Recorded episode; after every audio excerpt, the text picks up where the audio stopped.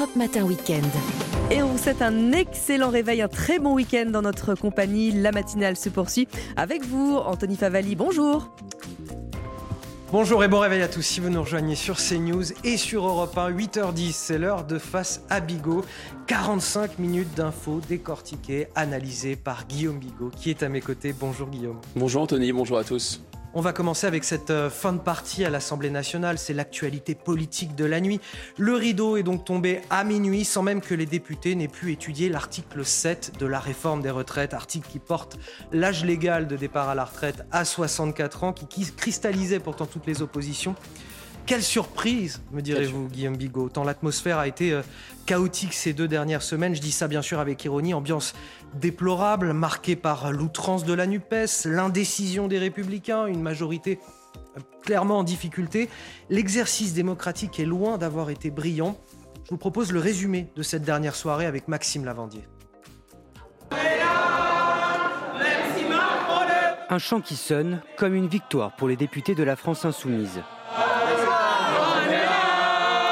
L'Assemblée nationale a conclu hier soir à minuit sans vote l'examen en première lecture du projet de réforme de la retraite. Une stratégie payante des insoumis qui, de par les nombreux amendements déposés, n'a pas permis les débats sur le report de l'âge légal à 64 ans. Puisque le gouvernement a décidé de bloquer l'Assemblée nationale, alors ça sera la rue, les millions de manifestants qui, dès le 7 mars, je l'espère, bloqueront ce gouvernement. Une stratégie qui cependant divise au sein de la NUPES, à l'image des communistes qui souhaitaient ce débat. Nous regrettons profondément que nous n'ayons pu débattre de l'article 7, qui est le cœur de cette réforme. Après deux semaines de débat, les échanges se sont terminés comme ils ont commencé, dans une grande tension. Mesdames et messieurs les députés insoumis, vous m'avez insulté 15 jours. Vous chantez, mais vous m'avez insulté. Personne n'a craqué. Personne n'a craqué. Et nous sommes là devant vous pour la réforme.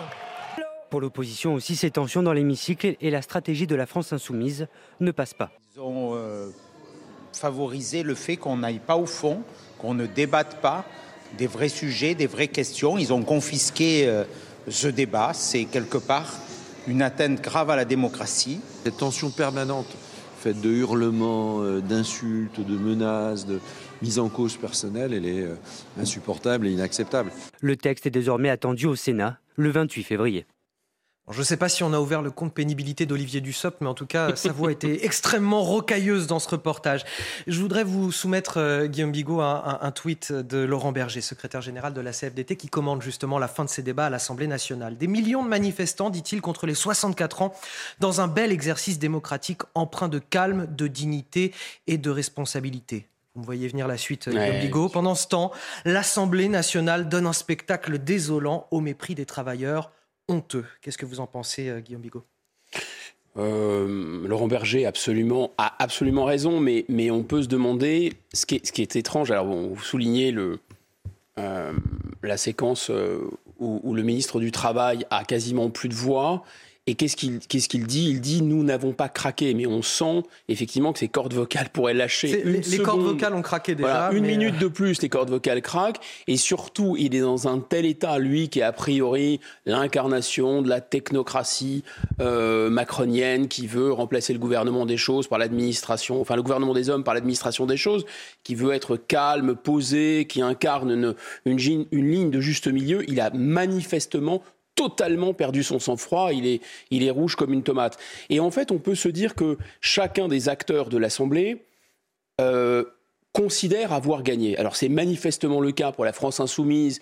Euh, on est là, on est là, euh, on est là, c'est-à-dire on les a eus, c'est-à-dire on a empêché le débat, c'est-à-dire on a montré... Elle a gagné le pari de l'obstruction en tout cas. Exactement, c'est-à-dire l'idée que c'est tellement inacceptable qu'il ne faut même pas en discuter. C'est ça que ça veut dire, c'est que là, ils reflètent, ils entendent à tort, à raison, probablement à tort, refléter le, problème de principe et le niveau de colère tel des Français qu'ils ne veulent même pas en entendre parler, qu'ils ne veulent même pas le discuter. D'où la technique de la flibuste parlementaire, c'est-à-dire de l'obstruction parlementaire, c'est-à-dire du dépôt de tellement euh, d'amendements. Vous savez, il faut à peu près, en une heure, on étudie 12 amendements. Quand vous avez des dizaines de milliers d'amendements, il faudrait, je ne sais pas, 4 euh, mois, 5 mois, 6 mois pour les examiner. Enfin bon, bref.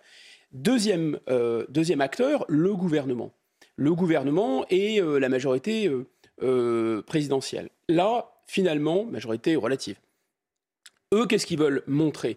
Ils veulent montrer que eux sont dans la rationalité, ils sont on va dire, euh, avec une solution qui est la seule solution raisonnable. C'est d'ailleurs le péché des technocrates. Le péché des technocrates, c'est euh, de considérer, d'évacuer les débats de valeur, les débats, euh, la dimension de passionnel aussi du débat politique, et le fait qu'on n'a pas nécessairement raison en démocratie, on propose quelque chose, il n'y a pas de bonne solution, voilà, il y a un débat. Et eux considèrent, finalement, la dimension technocratique du macronisme, je dire, elle n'est pas favorable au débat. Ils disent qu'ils sont favorables au débat, mais en fait, non. Pour eux, le tableur Excel dit ça, Bruxelles dit ça, les marchés disent ça, il faut appuyer sur le bouton, il n'y a pas à discuter. Et d'ailleurs, ils ont mis ça d'une certaine façon euh, dans, le, dans la technique parlementaire, puisqu'ils ont enserré avec l'article 47.1 le débat pour que ça tienne en 50 jours. Donc ils ont organisé euh, à la fois leur propre perte, mais il faut vraiment s'interroger leur propre perte parce que évidemment ils savaient qu'il n'y allait pas y avoir de débat. Ils savaient par ailleurs que la France insoumise allait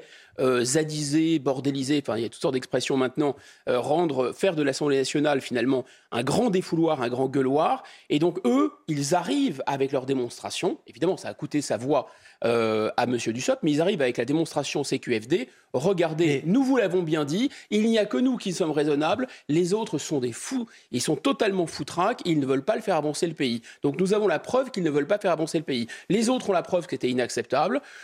Le Rassemblement national se placer au-dessus de la mêlée en disant nous on fait une, une, motion de censure, mais regardez les autres sont des opposants en carton, ils ne votent pas avec nous, donc en réalité ils ne sont pas vraiment des opposants.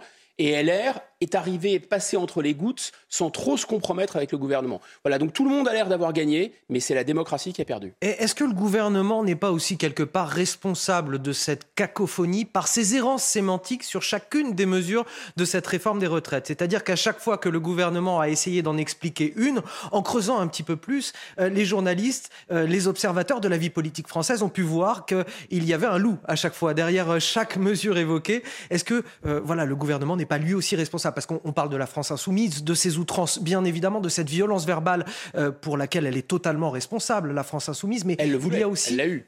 Il y a aussi le gouvernement qui l'a quelque part bien cherché par ses errances sémantiques aussi. Ah ben moi, je pense que les deux se, les, deux se, tiennent la main d'une certaine façon. Euh... Les résultats, on n'a pas avancé sur le fond. Mais mais je pense que ces deux, ces deux protagonistes-là n'avaient pas vraiment intérêt à avancer sur le fond, en réalité. Ni sur l'article 7, du coup, hier soir. Ah, surtout pas. Arrivé jusqu'au vote. On peut même se poser la question de savoir si LR, qui était pour cette réforme, qui, les LR ont toujours plaidé pour une réforme qui fasse des économies budgétaires, bon, les concessions qu'ils ont arrachées du gouvernement, parce qu'il faut dire que LR a obtenu plus de concessions du gouvernement que la CGT en réalité. Et ces concessions ont finalement par vidé de sa substance les effets bénéfiques sur le plan du rééquilibrage des budgets de cette, de cette, de cette réforme. Euh, et LR, finalement, qui a toujours plaidé pour une réforme paramétrique à 65 ans, 66, 67, etc., 64, finalement, ça leur convenait plus. Mmh. C'est très étrange. Euh, ils ont euh, insisté sur l'index senior. L'index senior, c'est l'article 2. Ils ne l'ont pas voté. Donc finalement, eux aussi, ils sont assez à l'aise avec le fait qu'on n'a pas trop mis, braqué le projecteur sur eux. Ils étaient très gênés. Très gênés parce qu'ils savaient que c'était très impopulaire dans le pays. Et de l'autre côté, qu'ils étaient en totale contradiction avec leur propre ligne politique. Et que finalement, ils avaient quand même dealé avec le gouvernement. Donc vous voyez, tout le monde, finalement, est passé un peu entre les gouttes. Maintenant, on va revenir sur cette, question que vous posez qui est très bonne. C'est-à-dire, euh, et c'est un paradoxe parce que les technocrates, la, ligne technocratique, celle du gouvernement, consiste à dire bon, tout ça, c'est de la politique aérie, c'est des gens qui veulent euh, tirer la couverture à eux, qui veulent bordéliser, ils sont perdus, a dit le président de la République, etc. Très bien.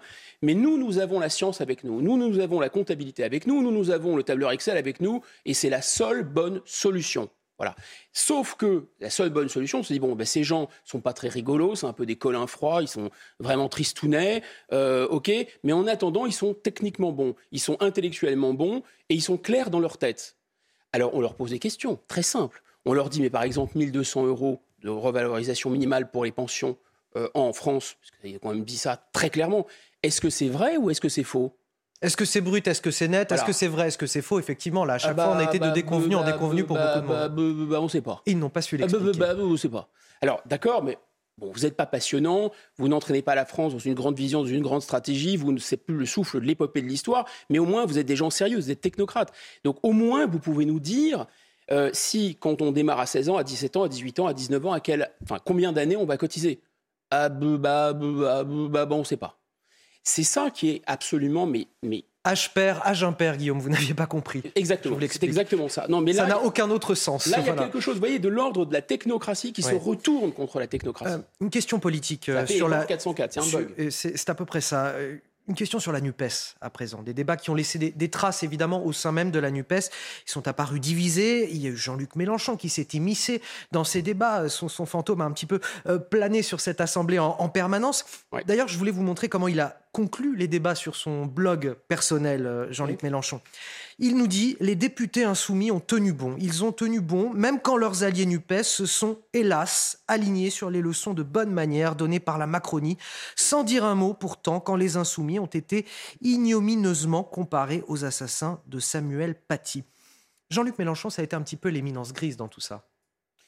Oui, et, est-ce et, je pense, bah, vous allez me le dire, mais est-ce qu'il a aidé la NUPES finalement? Est-ce que il n'a pas fait prendre des risques à cette alliance euh, de gauche il y, a beaucoup, il y a beaucoup de paradoxes Mélenchon. D'abord, peut-être il y a quelque chose qui est euh, un peu un jeu de symétrie, c'est-à-dire euh, le président Macron menaçant de dissolution tient à la fois ses députés pas sûr d'être vraiment réélus. Et il tient également les LR en leur disant attendez, si on dissout maintenant, c'est Renaissance qui va avaler LR. Bon, tandis que si vous êtes patient, peut-être que demain, il y aura un candidat issu de LR qui va entraîner mes troupes en 2027. Donc, soyez patient. Peut-être qu'LR peut absorber Renaissance, en tout cas se sauver.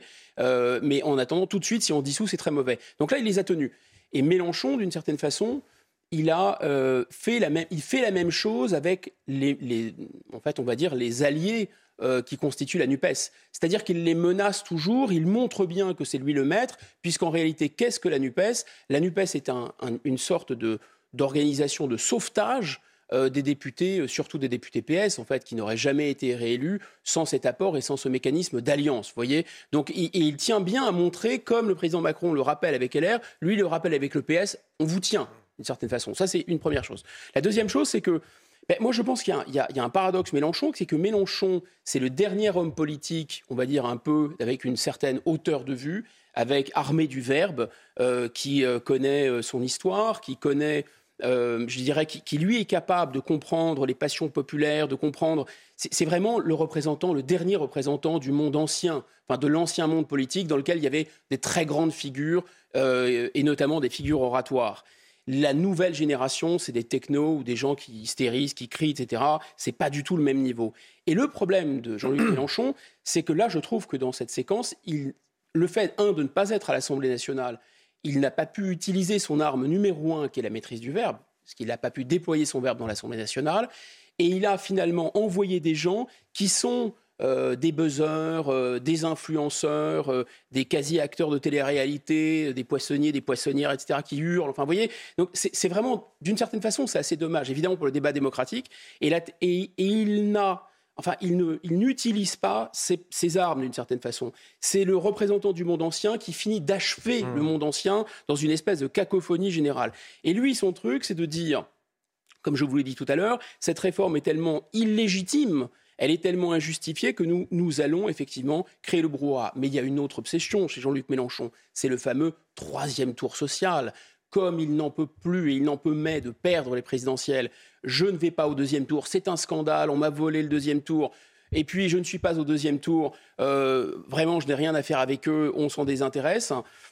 Sauf éventuellement encore à faire son, théâtre de l'antifascisme, comme dirait Jospin, il y a l'idée qu'on va se venger à l'Assemblée nationale. Donc, élisez-moi Premier ministre, souvenez-vous. Alors bon, on n'a pas suffisamment de députés pour être élu Premier ministre, c'est pas grave. Enfin, élu Premier ministre, c'est évidemment une, folie. Ça veut dire simplement qu'il rêvait d'avoir une majorité euh, NUPES et d'avoir de contraindre le chef de l'État à le nommer lui à Matignon.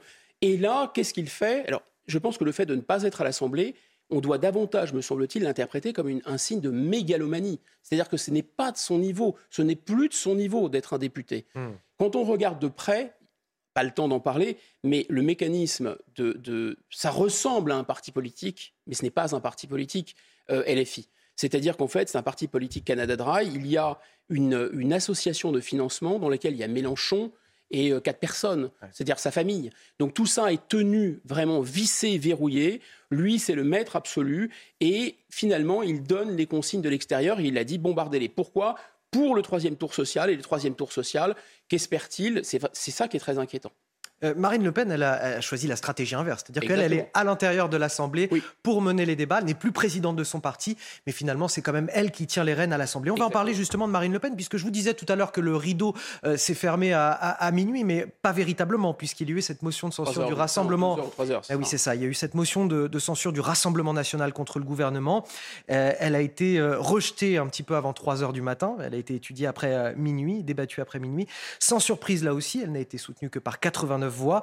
Une motion qui était donc défendue par Marine Le Pen, qui visait, selon elle, à, clarifier euh, les positions de chacun. Voilà ce qu'elle a euh, tweeté par la suite. Après avoir refusé de voter la motion référendaire, la NUPES trahit une deuxième fois les Français et ses électeurs en refusant de censurer le gouvernement sur la réforme des retraites qui va bouleverser la vie de nos compatriotes. Cette nuit, la gauche a abandonné le peuple. Alors effectivement, est-ce que selon vous, Guillaume Bigot, elle a vraiment servi à quelque chose, cette motion de censure euh, de Marine Le Pen? Là aussi, il y a une sorte de chassé-croisé ou de jeu de miroir inversé entre Marine Le Pen et Jean-Luc Mélenchon. Deux oppositions, deux oppositions absolument radicales. Mais que dit le gouvernement et que dit la majorité présidentielle à l'égard de Marine Le Pen? C'est qu'elle est infréquentable, elle est dans l'antiparlementarisme. Hein. C'est vraiment euh, l'héritière euh, dans leur fantasmagorie politique, dans leur fantasme politique ils le savent bien que non, d'ailleurs, mais ils veulent faire croire ça. C'est l'héritière de ceux qui ont incendié le Reichstag, donc c'est des gens, on ne peut pas discuter avec eux. Ils ne sont pas dans le cercle républicain, ils ne sont pas dans le cercle de la décence républicaine. Madame Borne nous a fait le coup à plusieurs reprises.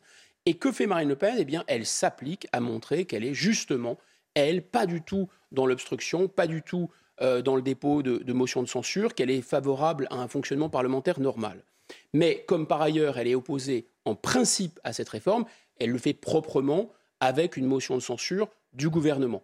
Donc c'est plutôt malin, ça montre qu'elle est au-dessus de la mêlée, ça montre que contrairement à M. Mélenchon, qui lui est supposément être respectable, républicain, etc., mais qui lui, lui, il pas besoin de, on n'a pas besoin de dire que c'est un héritier de ceux qui ont incendié le Reichstag, lui, il met le feu à l'Assemblée à l'intérieur, et il l'assume d'une certaine façon. Évidemment, c'est une image. Et donc, en réalité, euh, Marine Le Pen, ce qu'elle fait est assez malin, mais ça se retourne un peu contre elle.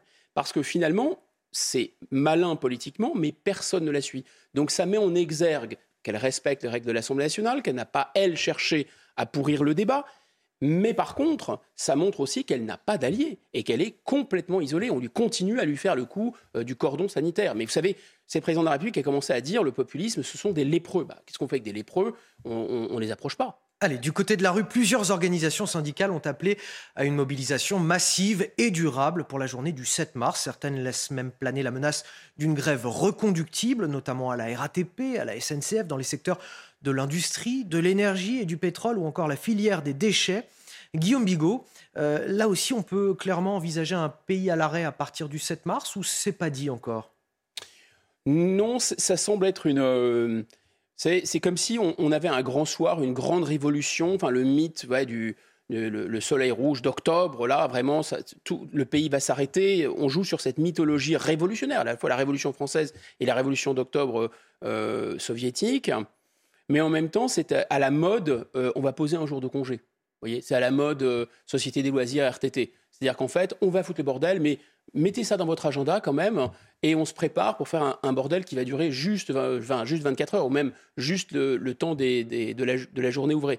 C'est-à-dire qu'en fait, c'est un bordel qui est compatible avec euh, les agendas électroniques, c'est un bordel qui est compatible avec le télétravail, c'est un bordel qui est compatible avec, vous avez le temps de vous organiser avec vos nounous, vous voyez ce que je veux dire? Enfin, c'est pas du tout, on n'est pas du tout dans... Ça joue sur cette idée de on va tout bloquer. Les termes font peur, si vous voulez.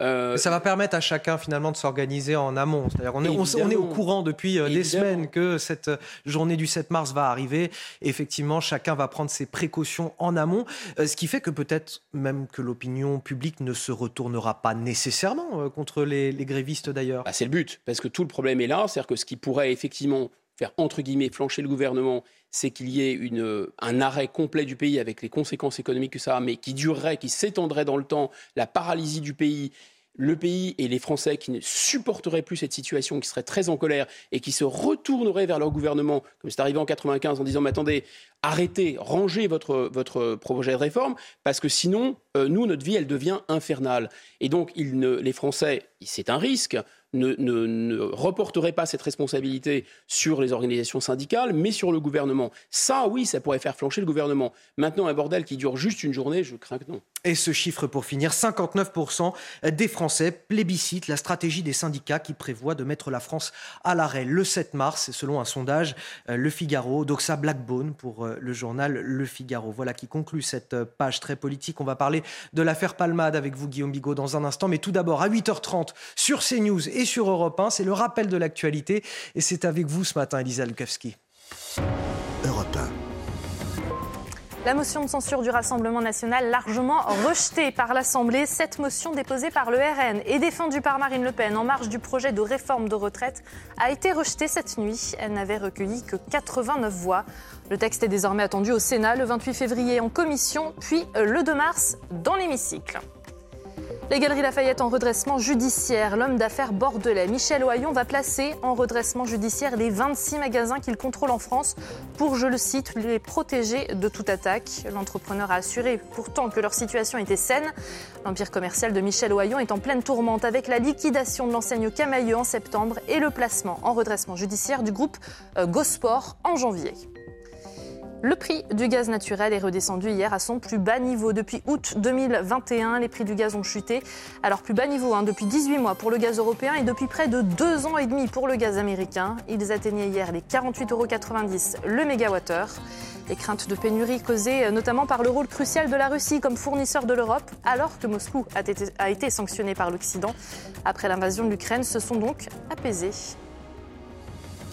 Face à Bigot sur CNews et sur Europe 1, on revient, comme je vous le disais, sur l'affaire Palmade. Une semaine après le grave accident de la route qu'il a provoqué sous l'emprise de la cocaïne, l'humoriste a été mis en examen, assigné à résidence à l'hôpital et placé sous bracelet électronique. Pierre Palmade échappe donc à la prison, du moins provisoirement, puisque le parquet de Melun a fait appel de la décision et requiert son placement en détention provisoire. Les derniers développements de cette affaire, c'est avec Célia Judas et Célia Barotte. C'est dans cet hôpital de Villejuif, au service d'addictologie, que Pierre Palmade est désormais assigné à résidence, sous surveillance électronique. L'idée, c'est de se dire, à la fois, euh, on va le priver de sa liberté quand même dans une bonne partie, et en même temps, on va l'obliger à se soigner de la cocaïne, qui est au cœur de ce procès. Pour Pierre Palmade, le conducteur du véhicule, le chef d'homicide involontaire a été retenu dans la mise en examen. Le parquet de Melun, qui a initialement requis le placement en détention provisoire, a annoncé hier faire appel de son assignation à résidence. La Cour d'appel aura 15 jours pour rendre une décision et dire si, euh, si, oui ou non finalement la décision qui a été rendue par le juge euh, des libertés et de la détention est la bonne ou pas. Et donc Pierre Palmade peut tout à fait finalement être placé en détention provisoire dans les jours prochains. Les deux passagers du véhicule, eux, déférés hier pour non d'assistance à personne en danger, ont finalement été placés sous le statut de témoin assisté. La juge d'instruction en a décidé autrement puisqu'elle a estimé qu'il n'y avait pas les éléments nécessaires pour le placer euh, en, le mettre en examen. Qu'officiellement, il a quand même un statut au sein de, de ce dossier, mais qui n'est pas réellement celui d'un mise en cause. Les prochaines investigations devront permettre de déterminer la responsabilité des protagonistes. Guillaume Bigot, c'est vrai que depuis le début de la semaine, tous les médias parlent en boucle de cette affaire. Euh, et je voulais qu'on prenne un peu de hauteur avec vous, euh, essayer de comprendre pourquoi cette affaire fascine les Français. Est-ce que ça a trait à la, personnalité de Pierre Palmade, qui jusque-là était probablement l'une des personnalités préférées des Français, certainement dans le, le, top 20 des personnalités préférées des Français Est-ce que c'est aussi parce que euh, cet accident, c'est un accident du quotidien qui touche très très durement euh, une famille qui était dans la voiture, qui était en face de celle de Pierre Palmade, et que ça aurait pu toucher n'importe qui? Quels sont les ingrédients qui font de cette affaire une affaire fascinante en quelque sorte pour les Français aujourd'hui je crois que tous les ingrédients sont, sont réunis. Peut-être pour commencer, avoir une pensée pour cette, euh, cette famille, parce que la foudre est tombée sur eux. On est vraiment dans Bien une sûr. souffrance, une désolation inimaginable. Et on va en reparler dans quelques Euh, instants. D'abord, la boîte à fantasmes, parce que vous l'avez dit, c'est quelqu'un d'extrêmement connu, de très populaire, euh, people, comme on dit. Ensuite, parce qu'il est question euh, de transgression, de drogue. Il est et, il est question, de, en plus, de, sexe euh, extrême. Il est question aussi de, euh, de, gens, euh, finalement, qui sont à l'opposé de ça. Une famille absolument lambda, ordinaire, et qui sont d'un seul coup percutés violemment et détruits parce que les uns, finalement, vivent dans une espèce de... Vous savez, c'est le slogan de mai 68, jouir sans entrave. C'est-à-dire, je n'ai pas de limite, je fais ce que je veux. Et évidemment, il y a une espèce de symbolique sociologique, on pourrait dire. Le, encore une fois, il y a quelque chose qui est là, comme, d'un côté, vous auriez Pierre, un Pierre Palmade qui devient le représentant à son, à son corps défendant, à son insu, d'une sorte de d'élite qui pourrait faire un peu ce qu'elle veut, qui pourrait euh, aller à la télévision, expliquer tranquillement qu'elle consomme des produits totalement interdits, etc., bénéficier d'une sorte de, oui, de compréhension. je précise qu'il n'a pas été défendu, hein, ni même par ceux qui l'ont. Il n'a pas été défendu. Mais là, je ne suis pas en train de dire que c'est ce qui se passe. Je, dis qu'il y a un risque de fantasme, hmm, de projection, de surinterprétation.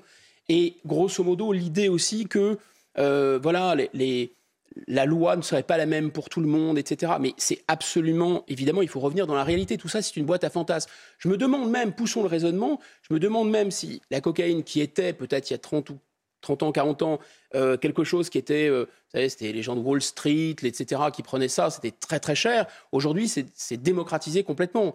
De la même façon, euh, une espèce de, dérèglement dans les comportements sexuels. Enfin, si on voit, il y a des espèces de, vous savez, des trucs, Jackie, Michel, etc., tous ces trucs-là sont partout dans la société. Donc finalement, il y a quelque et chose. Et pareil, là aussi, il ne faut pas, faut pas non plus lier au, comportement sexuel. Je dis simplement, il y a un risque. Rien à voir avec la prise de drogue aussi. Hein, Évidemment, il y a un risque de, de projeter euh, sur Enfin, il y a un risque de bouc émissaire, en résumé, de, voilà, d'une expulsion de tout le monde, on finit par expulser euh, ses, propres, ses propres démons. Et puis, pour moi, il y a quand même quelque chose de très simple là-dedans, c'est quand il y a un accident sur l'autoroute, le réflexe naturel et extrêmement malsain de tout le monde, et vraiment, on peut dire que ça nous concerne tous, il faut faire un effort sur soi pour ne pas faire ça, c'est de tourner la tête et de regarder, non pas pour se repaître de la douleur des autres, non, c'est un phénomène complexe sur le plan psychologique. On regarde, pourquoi on regarde finalement? Parce qu'on a une sorte de frisson en se disant, mon Dieu, ça pourrait être moi, mon Dieu, on aurait pu aussi être... On, s'assimile à cette douleur assez Évidemment, à la douleur de ces gens. Et en même temps, on, a quelque chose de...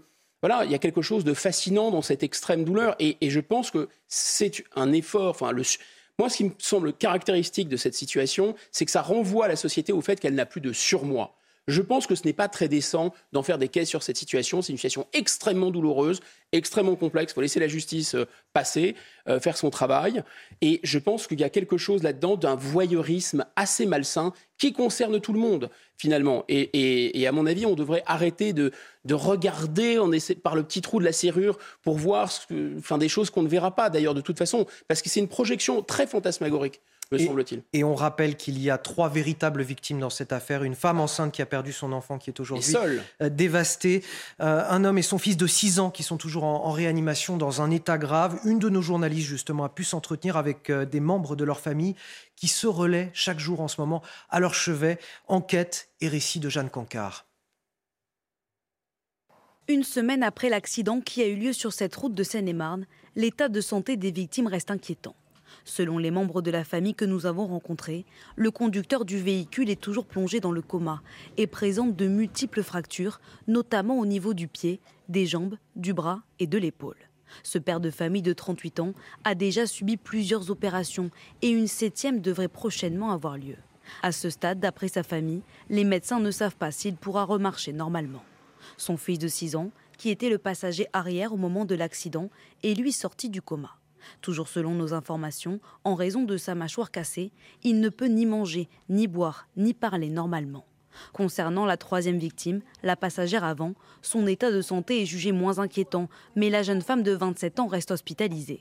L'enfant qu'elle portait et qu'elle a perdu après l'accident devait naître au mois de mai, après plusieurs tentatives de fécondation in vitro. Guillaume Bigot, vous vouliez dire un mot pour conclure sur cette oui, affaire? Oui, ça m'est apparu que ça, illustrait cette parole assez puissante des évangiles, vous savez, c'est-à-dire certains louent, lient des lourds fardeaux sur les épaules des uns et ne bougeraient même pas du petit doigt. C'est-à-dire qu'effectivement, on voit bien que euh, notamment Pierre Palmade était coché à toute cette moraline euh, en disant euh, voilà les, les, uns et les autres, vous devez faire ça, vous devez mettre le masque, vous devez faire ci, vous devez faire ça, vous devez être accueillant avec les migrants. Et en réalité, il y a une, imposition de morale qui ne s'applique pas à eux-mêmes. Je pense que c'est ça le fond de l'affaire aussi. Vous voyez, c'est quelque chose en disant, bah, nous, nous, on fait un peu ce qu'on veut. Et je pense que c'est pas vrai. Euh, Pierre Palmade, comme voilà, tous les citoyens, sont soumis à la loi. La morale, il en est question aussi quand on agresse les élus. Et de ce point de vue-là, les agressions, les violences envers les élus ont augmenté de 15% l'an dernier. Ce sont les, chiffres de l'Association des maires de France. Violences physiques, menaces envers les familles, harcèlement sur les réseaux sociaux, tout y passe. 1500 agressions ont été recensées en 2022. Illustration à Ligné, près de Nantes, une petite commune de seulement 5200 habitants. C'est un reportage signé Jean-Michel Decaze. Pour Maurice Perrion, les menaces commencent lorsque le Football Club de Nantes envisage de déménager le centre d'entraînement sur la communauté de communes qu'il préside. L'équipe quitterait Nantes pour sa campagne à 30 km de la ville et ça ne plaît pas à certains supporters. On vous a traité de quoi, par exemple? Ah, mais de vendu. Euh, on m'a bien sûr dit que, que je touchais de l'argent, évidemment. Presque des menaces, donc de, pas de mort, mais presque. Sur les réseaux sociaux, sur des banderoles dans le stade, son nom apparaît. On le traite de voleur ou de collabo. Moi, j'ai un petit souvenir de, de mon petit-fils euh, lors d'un lors d'un match, euh, lors d'un match, euh, voir euh, notre nom euh, donc euh, sur une affiche et mon petit-fils qui me dit papy pourquoi les gens ne nous aiment pas Euh, et, ça c'est ça ça prend au trip tant qu'il n'y aura pas de filtre des réseaux sociaux eh bien on peut dire n'importe quoi on peut balancer on peut on peut incriminer À Rezé, autre commune près de Nantes, l'ancien maire s'est suicidé après avoir reçu 14 lettres anonymes. L'enquête piétine. En tant que président des maires de Loire-Atlantique, Maurice Perrion demande à ses collègues de porter plainte systématiquement en cas de menace. L'an dernier, 29 procédures ont été ouvertes dans le département. Guillaume Bigot, comment on explique cette violence à l'égard des élus? Ce sont d'ailleurs souvent les maires hein, qui sont confrontés à cette violence, le plus en tout cas. Un phénomène euh, assez complexe qu'a, à mon avis, bien expliqué l'historien Pierre Nora. Il parle de l'âge de la défiance démocratique. En temps normal, en démocratie, d'abord la démocratie, c'est un régime dans lequel on purge euh, les tensions, les passions, euh, les violences par le, par le débat, par la polémique. Et donc normalement, il n'y a plus de violence politique puisqu'on peut s'exprimer et que le meilleur gagne. Et il y a le phénomène de l'élection. Et l'élection, c'est une sorte de sacre en fait. Ça donne un statut particulier, ça donne un statut, je ne vais pas dire sacré, il ne faut pas exagérer, mais tout de même, tout de même, c'est voilà, un élu, c'est quelqu'un normalement qui est auréolé d'une autorité. Et là, on entre dans l'âge de la défiance, explique Pierre Nora, c'est-à-dire que l'élu non seulement n'est plus sacré, mais c'est celui qui a presque une marque d'infamie en quelque sorte. C'est celui vraiment qu'on va pointer du doigt. Pourquoi?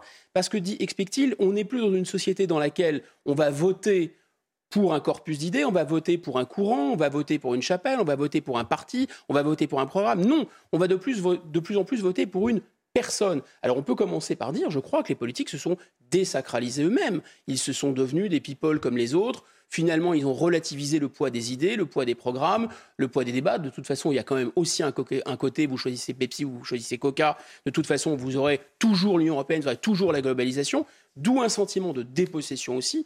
D'où un sentiment de dire, mais attendez, les privilèges des élus sont la contrepartie de quoi? Ce ne sont plus nos élus. Vous voyez, normalement, il y a un processus de, de transformation. C'est pas moi qui vote pour l'élu. Nous votons tous pour l'élu et l'élu devient autre chose et il est sacralisé. Oui, il est sacralisé à condition qu'il ne roule pas pour lui-même, à condition qu'il incarne quelque chose de plus. Il incarne à gauche, il incarne à droite, il incarne la France, etc.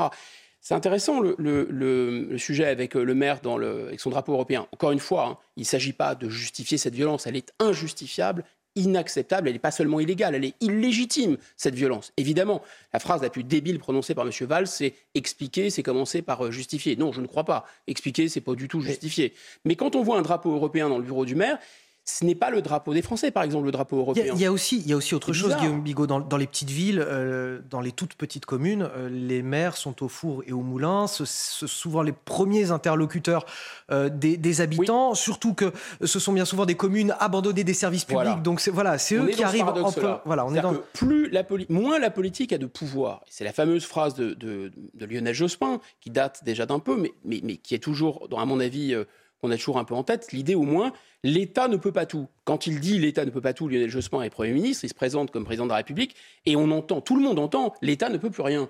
Et en réalité, moins le, politique a de pouvoir, plus il abdique son pouvoir euh, vis-à-vis des multinationales, vis-à-vis de l'Union européenne. C'est pour ça que je parlais de ce drapeau de l'Union européenne, pas par anti-européisme primaire, mais parce qu'à partir du moment où vous votez pour des gens qui ensuite vont voter avec d'autres gens ou qui vont abandonner leur pouvoir des technocrates non élus, À un moment, les gens se disent, mais attendez, vous êtes des usurpateurs en réalité, vous êtes des marionnettes dont les fils sont tirés par d'autres. D'où le déclenchement de cette violence.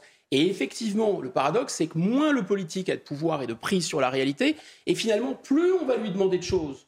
Dans un monde dans lequel le politique règle le problème du chômage, on ne va pas demander aux députés ou aux maires eh, Je vous ai demandé un logement, je vous ai demandé un boulot, donnez-le-moi, donnez-le-moi. Ça devient une relation individuelle, personnelle, telle que les gens, certaines personnes, se représentent les élus comme des espèces de boniches où et, euh, on vous a élu, euh, vous, êtes, vous êtes à nous, hein, donnez-nous le résultat. Il est 8h45 sur CNews et sur Europe 1. Dans le reste de l'actualité, mon enfant est transgenre, comment bien l'accompagner? C'est le titre d'un article publié sur le site de la CAF en janvier dernier. Un article jugé dangereux par 80 professionnels de santé, des psychologues, des pédiatres ou encore des gynécologues. On en parle avec vous, Elisa Lukavski. Elisa, dans une lettre ouverte, il réclame son retrait au ministre de la Santé, François Braun. Mm, c'est cet article euh, qui a été euh, publié. Il est euh, encore actuellement hein, sur le site de la CAF dans une lettre ouverte au ministre de la Santé. 80 signataires, des professionnels de santé, des intellectuels et des universitaires demandent à François Braun de retirer cet article. Selon eux, je cite, l'espèce humaine est constituée de deux sexes, mâle et femelle, et de deux genres, le féminin et le masculin.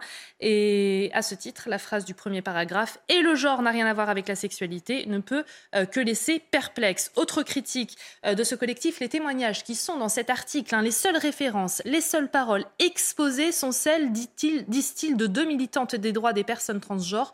Jamais il n'est fait référence à de véritables spécialistes de l'enfance et de euh, l'adolescence.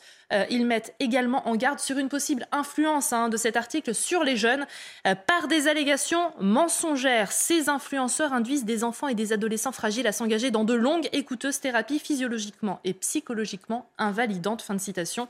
En plus du retrait, hein, ce collectif demande la rédaction d'une nouvelle page d'information sous cette fois l'égide de véritables spécialistes.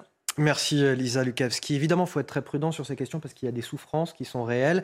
Euh, peut-être ça rappelle qu'il faut laisser le temps avant de prendre des décisions irréversibles, avant de euh, ne pas aller trop vite, parce qu'il y a des personnes qui regrettent aussi leur transition dans ces cas-là, et que ce soit dans un sens ou dans l'autre, c'est quelque chose de, toujours très lourd et très difficile. Là, en l'occurrence, le problème de cet article, c'est qu'on a une parole uniquement militante sur cette question. Bon, il se trouve que dans ma vie professionnelle, j'ai dirigé grandes écoles et, j'avais eu euh, un, étudiant qui m'a demandé de fermer la porte de mon bureau parce qu'il y avait quelque chose de très personnel à me dire. Donc ce que j'ai fait, je l'ai écouté et il m'a expliqué qu'il allait subir une intervention chirurgicale. ça remonte aux années 2000.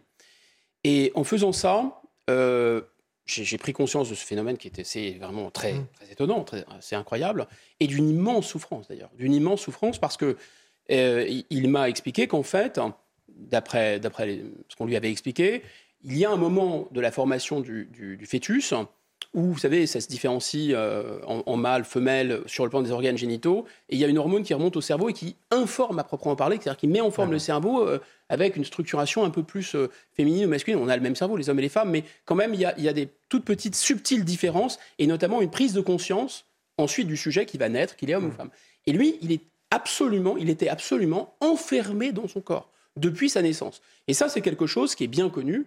Euh, et qui est, repéré sur le plan clinique, etc. C'est-à-dire qu'il y a des gens qui ont ce qu'on appelle une dysphorie structurelle de genre. C'est epsilon dans la société. Heureusement d'ailleurs. Il y a même des gens qui naissent avec deux sexes, qui doivent subir une intervention chirurgicale à la naissance, etc. Et en fait, à l'origine, ce militantisme euh, des trans, comme on dit, etc., c'est un militantisme très justifié, très noble, de dire, attendez, ne considérez pas ces gens... Enfin, d'abord, permettez euh, à ce qu'ils changent d'identité facilement, c'est quand même plus simple pour eux, c'est déjà tellement douloureux, et ensuite ne leur jetez pas des cailloux, ne les traitez pas comme des, animaux de foire. Jusque-là, tout va bien, enfin, c'est mmh. normal, on ne peut que, que, comprendre. Là où ça pose un problème, c'est qu'on passe de la dysphorie de genre structurelle excessivement rare à une dysphorie de genre qui est assez repérée aussi par la littérature, euh, euh, disons, clinique, médicale, c'est le fait qu'à l'adolescence, il y a une interrogation, il peut y avoir un flottement sur le genre, mais c'est très différent. Là, c'est plutôt de l'ordre symbolique que de l'ordre sexuel. Et en général, dans une société qui a des repères clairs, comme toute société humaine, la base anthropologique, c'est qu'il y a du féminin, il y a du masculin, mais que ce masculin et ce féminin, c'est vrai que nous ne sommes pas des animaux, c'est vrai, mais, et, et la société moderne le savait bien, même si la modernité, c'est la liberté de la culture contre la nature, la culture, elle s'appuie sur la nature. Autrement dit, la construction d'un genre masculin et féminin, les traditions, euh, le langage, etc., tout ça doit s'appuyer sur une différenciation biologique. Et la caractéristique de la postmodernité, c'est de vouloir faire sauter ce lien avec la nature. Par exemple, on vous dit les gens n'ont plus n'ont plus de pays, n'ont plus de frontières.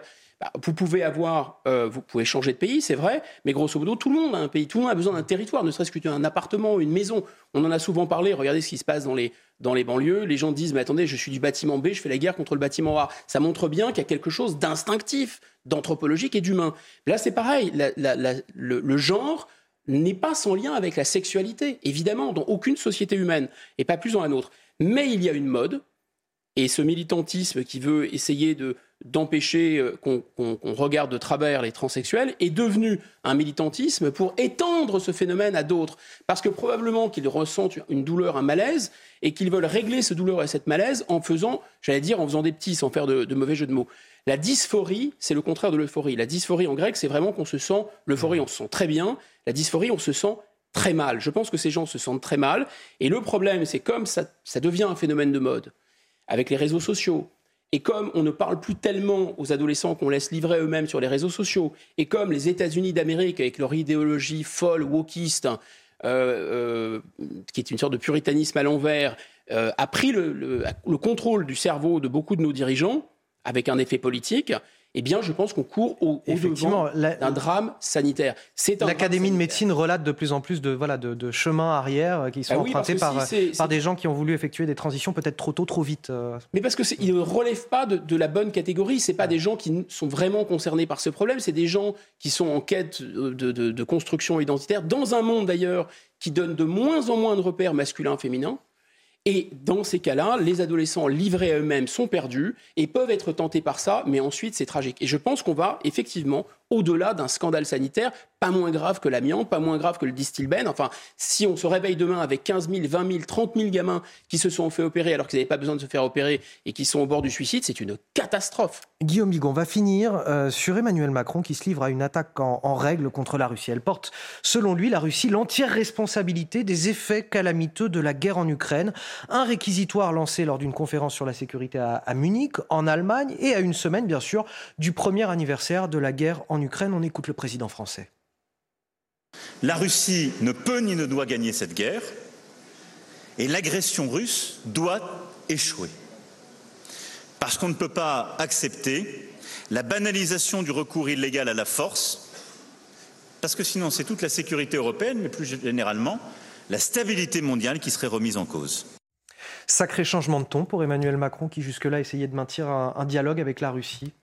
Alors, c'est pas faux que dans cette affaire, il y a quand même une ligne de crête qui est très difficile. Honnêtement, elle est difficile parce que euh, les, les, Ukrainiens, disons, droit international et par rapport à la morale, ont plus d'arguments euh, que les Russes, évidemment. Mais quand on remonte le fil, et c'est ce que voulait faire au départ le président de la République, voilà, on constate que euh, les, les, torts sont largement partagés, il y a eu une provocation américaine, et que finalement, ce que la Russie a fait en Ukraine, pardon, mais c'est ni plus ni moins ce que les États-Unis et la Grande-Bretagne ont fait en Irak. Donc je vois pas très bien pourquoi il y aurait deux salles, deux ambiances et deux poids, deux mesures en quelque sorte. Parce que je rappelle que l'Irak était un pays absolument souverain et indépendant, que ses frontières ont été violées, qu'il a été agressé, bombardé et, euh, et réduit quasiment à l'état de cendre, avec une guerre civile à la clé. Voilà. Donc Vladimir Poutine a fait la même chose en Ukraine. Ça ne va pas non plus du tout. Alors, du point de vue russe, c'est plutôt une guerre de sécession, etc. Rentrons pas là-dedans ce débat-là. Je pense simplement que c'est normal de défendre les Ukrainiens. La ligne de crête était compliquée. Là où ça devient vraiment infernal, dans le changement, dans, le fait que le président euh, Macron tourne Kazakh littéralement, c'est qu'en fait, son en même temps, c'est ne peut ni ne doit gagner. Bah, en fait, la, France va tout perdre. C'est-à-dire qu'elle va perdre la possibilité de parler avec la Russie, à mon avis, c'est déjà perdu. Et elle va perdre aussi euh, son crédit euh, auprès de l'Ukraine et auprès des alliés. Elle se met tout le monde à dos. Le en même temps, c'est je perds sur les deux tableaux. C'est ça la réalité. Évidemment, c'est difficile. C'était une situation difficile, mais d'une certaine façon, euh, le président a tout perdu par pusillanimité, encore une fois. Il dit la Russie, il accuse la Russie d'être une puissance de déséquilibre et de désordre. Les mots sont, particulièrement forts à l'égard de la Russie, en tout cas. C'est une puissance qui est de désordre et de désordre international et d'agression sur le plan d'une crise locale et l'agression de son voisin, c'est indiscutable. Mais le paradoxe, le grand paradoxe, c'est que la Russie arrive à convaincre 75% quasiment de la population de la planète. Il euh, n'y a pas de sondage, mais grosso modo, si vous prenez les États qui soutiennent la position russe sans la soutenir vraiment, sans être d'accord avec la Russie dans son agression. C'était ça le, point d'équilibre, c'est-à-dire de condamner fermement l'agression de la Russie tout en considérant que quand la Russie, la Chine, mais aussi l'Inde, mais aussi l'Arabie saoudite, mais aussi euh, les pays d'Amérique du Sud et les pays d'Afrique disent maintenant l'impérialisme américain, ça suffit, euh, là, évidemment, la France aurait eu, aurait eu un boulevard. J'aurais pu continuer encore une heure avec vous, euh, Guillaume Bigot. Malheureusement, malheureusement, je sens qu'on va se faire gronder. Merci à vous, euh, Guillaume Bigot. Vous restez avec nous sur CNews. La matinale week-end se poursuit. Et puis sur Europe 1, c'est l'heure de retrouver Lénaïque Monnier et Frédéric Tadei. C'est arrivé cette semaine. Excellent week-end à tous sur CNews et sur Europe 1, bien sûr. Merci beaucoup, Anthony Favali. On vous retrouve demain, évidemment, sur Europe 1. Et bonjour, Frédéric Tadei. Bonjour, Lénaïque. Quel est le programme du jour? La guerre en Ukraine, au bout d'un an de combat, qu'est-ce qu'elle nous apprend sur le plan militaire? On va voir ça avec Cédric Mass. Le démographe Hervé Lebras euh, qui sort un passionnant atlas des inégalités sera également mon invité. Et Constance Debré qui sort son quatrième roman. Et ce sera juste après le journal de 9h. Merci Frédéric, à tout de suite.